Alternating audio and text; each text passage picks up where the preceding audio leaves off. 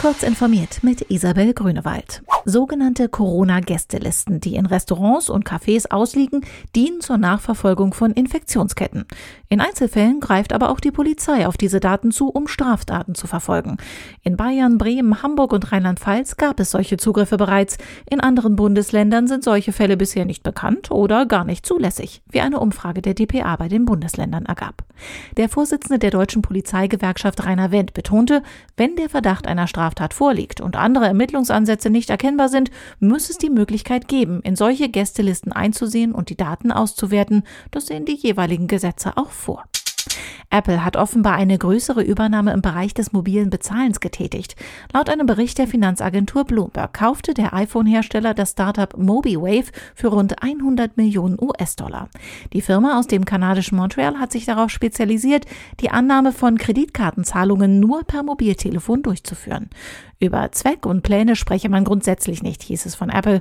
Jedoch ließe sich MobiWave auf verschiedene Arten integrieren. So würde sich anbieten, die Software zum Teil von Apple Pay zu machen, um kleineren Händlern oder Einzelpersonen die Annahme von Kreditkartenzahlungen per NFC zu ermöglichen.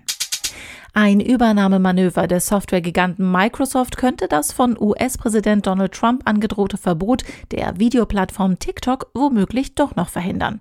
Microsoft bestätigte am Sonntag erstmals, den Zukauf des US-Geschäfts von TikTok anzustreben. Konzernchef Satya Nadella und Trump hätten sich darüber ausgetauscht, nun wolle Microsoft weitere Gespräche mit dem chinesischen TikTok-Eigentümer ByteDance führen. Ziel sei es, bis zum 15. September einen Deal zu vereinbaren. Netflix lässt Nutzer die Wiedergabegeschwindigkeit von Filmen und Serien bald selbst festlegen. Das teilte das Unternehmen hinter dem Streamingdienst dem US-Technikmagazin The Verge mit. Demnach wird die Regelung der Wiedergabegeschwindigkeit zuerst auf Android-Geräten verfügbar gemacht. In den kommenden Wochen soll die Funktion weltweit zur Verfügung stehen.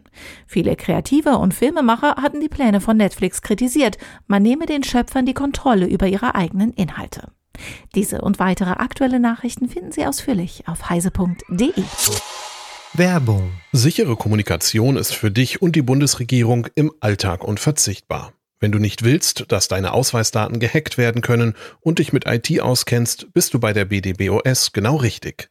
Im Moment suchen wir Spezialisten für IP-Adressverwaltung, große Netzwerke und vieles mehr. Tu was Gutes für die Gesellschaft und für dich. Komm zu uns. Im öffentlichen Dienst stimmt das Gehalt und die Work-Life-Balance. Mehr Infos unter www.bdbos.de.